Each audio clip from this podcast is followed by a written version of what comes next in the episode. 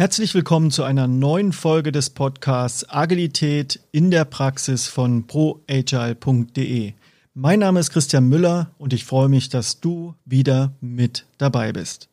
Im zweiten Teil des Podcasts mit den Stadtwerken Jena wirst du erfahren, welche Herausforderungen auf dem Weg zu dieser agilen Organisationsweise überwunden werden mussten, welche Vorteile die Kunden durch diese Art der Zusammenarbeit erfahren haben und natürlich auch, was sich für die Mitarbeiterinnen und Mitarbeiter verändert hat und wie sie mit einem neuen Bonussystem versucht haben, diese Art der Zusammenarbeit zu fördern. Ich wünsche dir ganz viel Spaß beim Zuhören.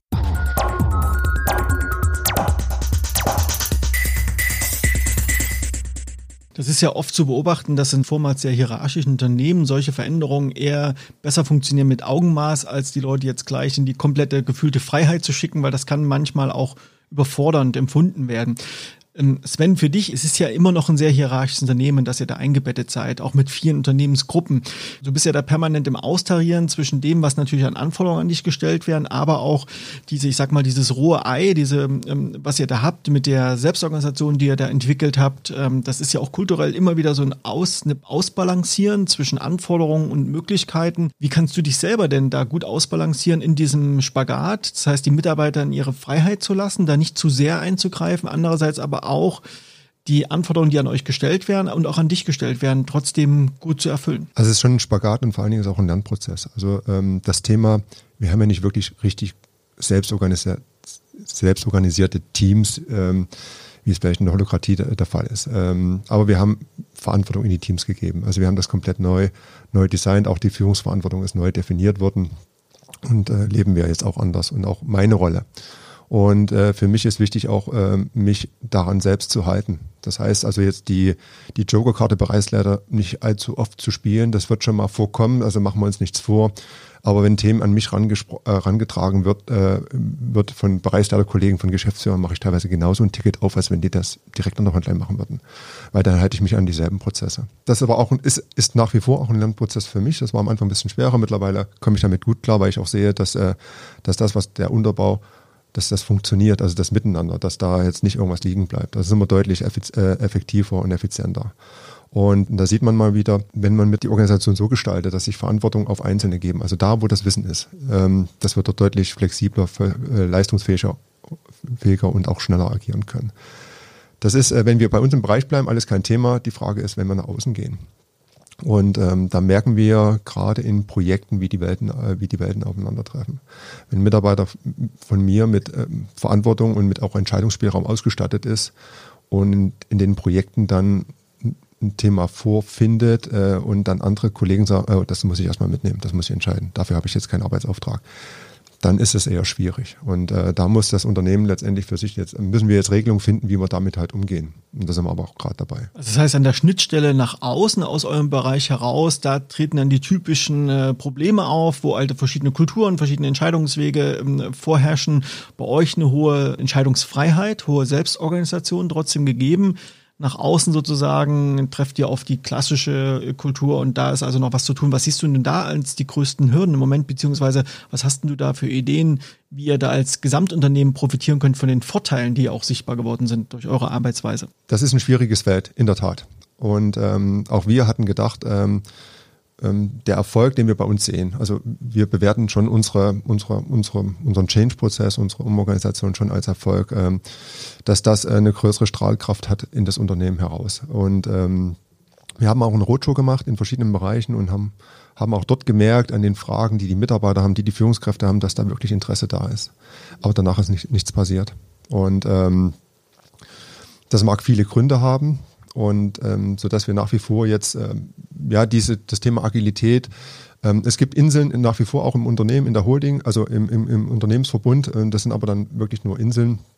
Und der, äh, der einzige größere Bereich das sind halt wir. Aber die Diskussion machen wir gerade im, im, im Unternehmen wieder auf und sagen okay ähm, was ist, was ist jetzt die beste Organisation, die beste Zusammenarbeitsform für, für, für, für die gesamte fürs gesamte, für den gesamten Konzern. Vielleicht wechseln wir mal zu euren Kunden und Auftraggebern. Also was hat sich denn für die durch die Form und die Art, wie ihr arbeitet, was hat sich denn eigentlich da verbessert? Weil da gibt es ja ganz offensichtlich deutliche Signale, dass ihr anders wahrgenommen werdet und dass die Ergebnisse vor allen Dingen, darauf kommt es ja am Ende an, dass die besser sind. Also was hat sich für eure Kunden konkret verändert, dadurch, dass ihr euch verändert habt? Wir haben nur interne Kunden, die Bereiche und äh, oder Tochter- und äh, Schwesterunternehmen.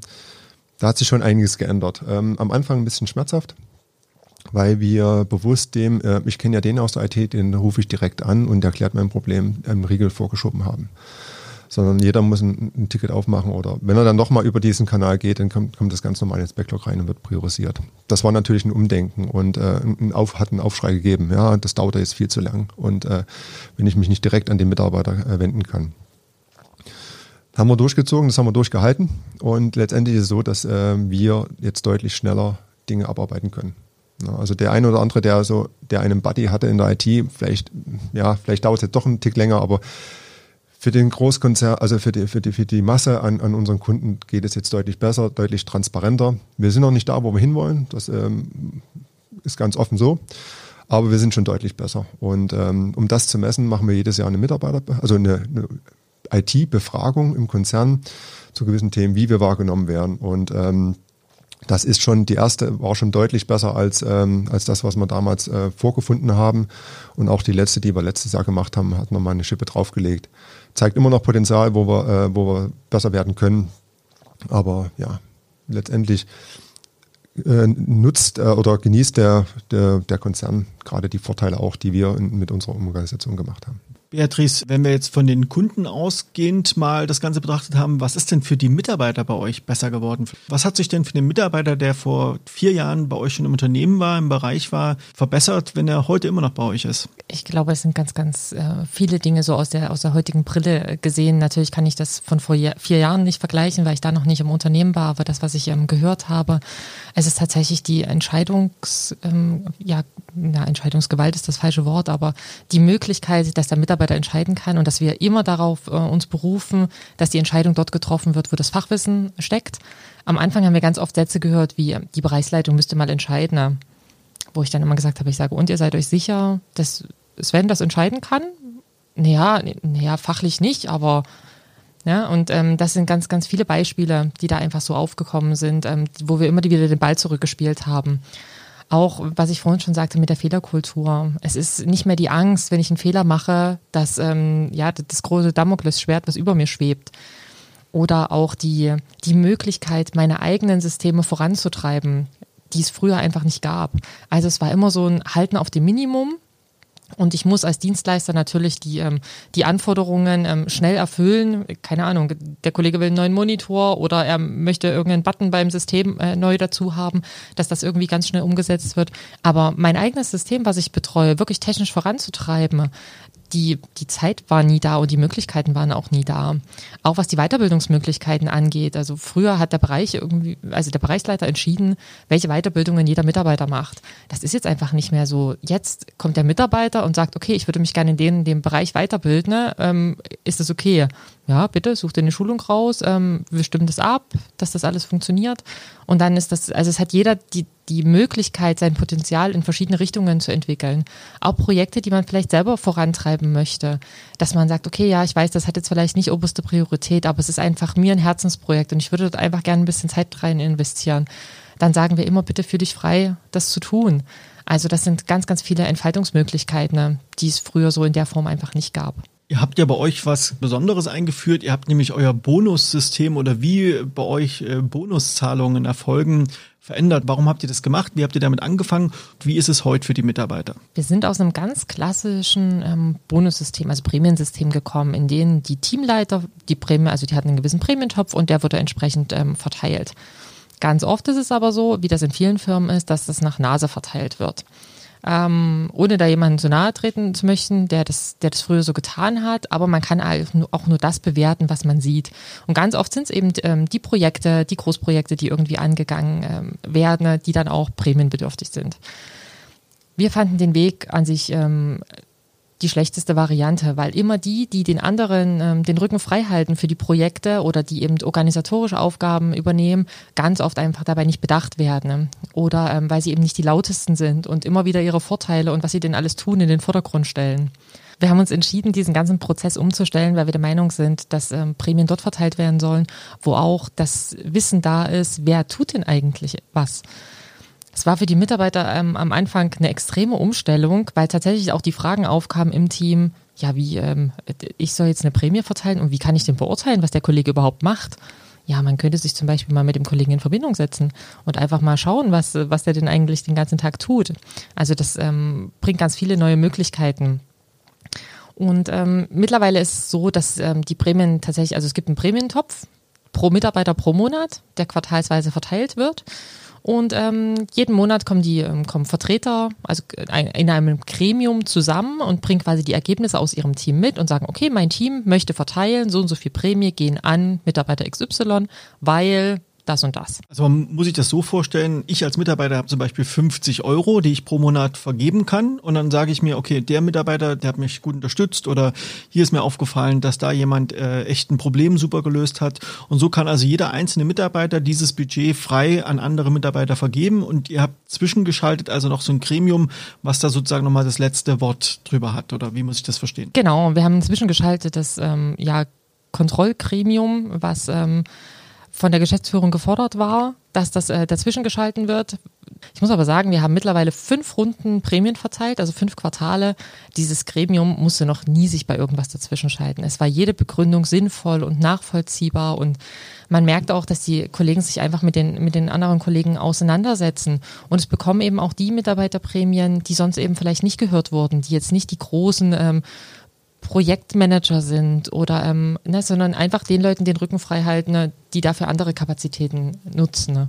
Ja, und äh, wichtig ist auch, die Azubis werden mit bedacht und ähm, jeder hat dasselbe Budget. Also ein Azubi hat auch diese, dieses Budget genauso wie ein Teamleader. Da gibt's und äh, die sind alle, äh, sind alle gleichgestellt und wirklich jeder kann selbst für sich entscheiden, wem er dieses Budget halt über, äh, übergibt oder zugedenkt. Also mittlerweile ist es eher das Problem, dass man denkt, auch man würde ganz gerne viel mehr Prämien verteilen ähm, und man sich wirklich manchmal schwer entscheiden kann, weil ähm, einem ganz viele Kleinigkeiten auch auffallen. Also ist dieses Kontrollgremium eigentlich Makulatur letztlich? Das macht ihr nur noch, weil es gefordert ist. Ihr macht das jetzt seit äh, fünf Quartalen, also seit äh, knapp über einem Jahr.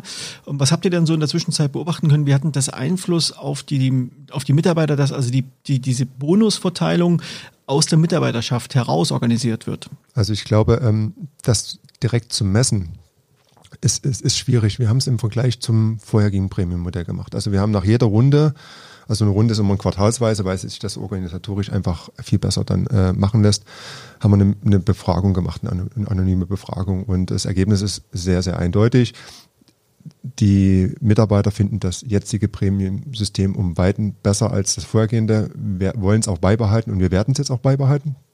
Und äh, das ist schon mal, äh, das ist der Grad, an dem wir uns messen lassen können. Also in dem das Premium-Modell gemessen wird. Inwieweit das natürlich jetzt auf die Gesamtmotivation einen Einfluss hat, das wäre jetzt nur Orakel. Also das, äh, das ist aber nur ein Baustein, der in das Konzept fast äh, passt, was wir uns gegeben haben. Verantwortung dorthin, wo das Wissen sitzt. Und wenn jemand weiß, äh, oder wenn schon jemand weiß, wer am besten letztendlich im Tagesgeschäft performt hat, äh, dann sind es die Mitarbeiter. Sebastian, vielleicht nochmal für dich abschließend. Du bist ja seit äh, knapp einem halben Jahr erst dabei.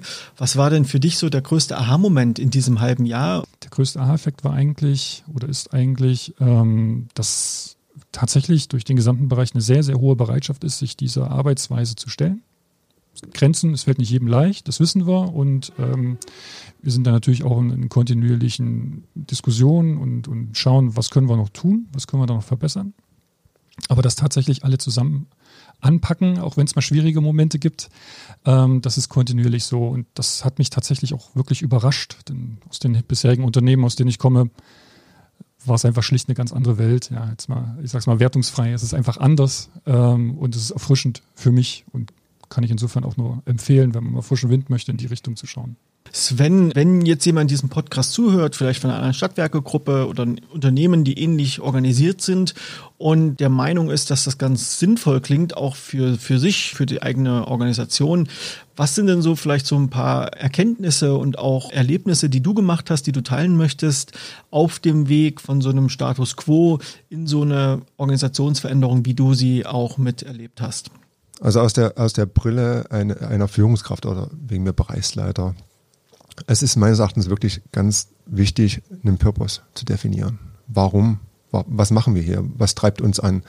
Und was ist unser Wertbeitrag? Und genauso das, äh, das Mindset, was darunter liegt. Also welche, welche Werte, welche Prinzipien möchte ich haben? Weil das ist die, das sind die Leitplanken, also sind die Leitlinien, an dem ich alles äh, in irgendeiner Weise ausrichte. Und äh, dann ist es meiner Erachtens wichtig, äh, dass man sich als Führungskraft wirklich mit dem auseinandersetzt, was diese, was der Organisationsbaukasten heutzutage hergibt. Also was gibt's, äh, was kann Scrum, was kann Kanban, was kann crossfunktionale Teams und so weiter. Muss man gar nicht unbedingt in den agilen Baukasten, da gibt es eine ganz andere Baukasten der Organisationslehre. Und ähm, dann wäre mein Hinweis oder mein, ja, meine Empfehlung, baut eine Organisation oder baut den Organisationswürfel so, wie er für euch passt. Also für eure Umgebung. Das heißt, für die Mitarbeiter, für die Aufgaben, die ihr zu erledigen habt und so weiter.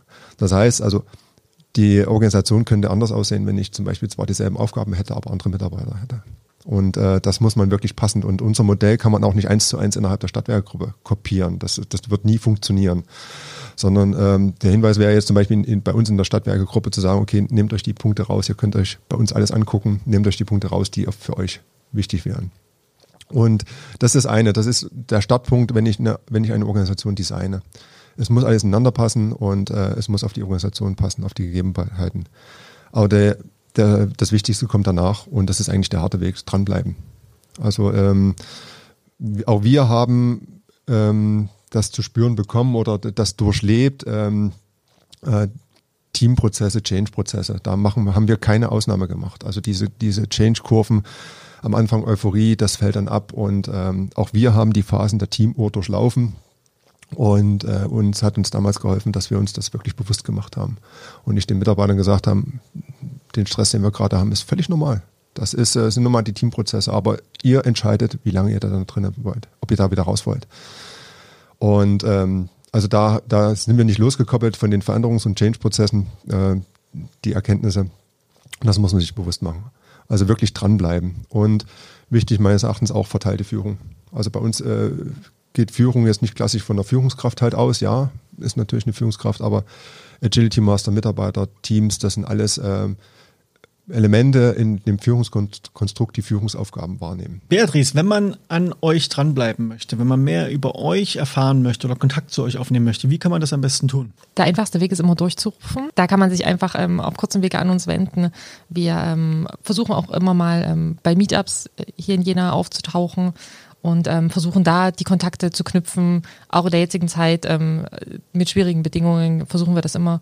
Und genau, wir sind da jederzeit offen für einen Austausch. Ähm, man kann sich gerne einfach an uns wenden. Wir können uns zusammensetzen und zusammen telefonieren, dass man sich da einfach austauscht. Wir freuen uns über jede Kontaktaufnahme. Ja, vielen Dank, Beatrice, Sebastian und Sven, dass ihr hier mit dabei wart. Äh, danke für eure Zeit. Schön mal zu erfahren, wie es bei euch so in den letzten zwei Jahren, was sich verändert hat, wie es gelaufen ist. Vielen Dank. Vielen Dank, dass wir da sein durften. Vielen Dank.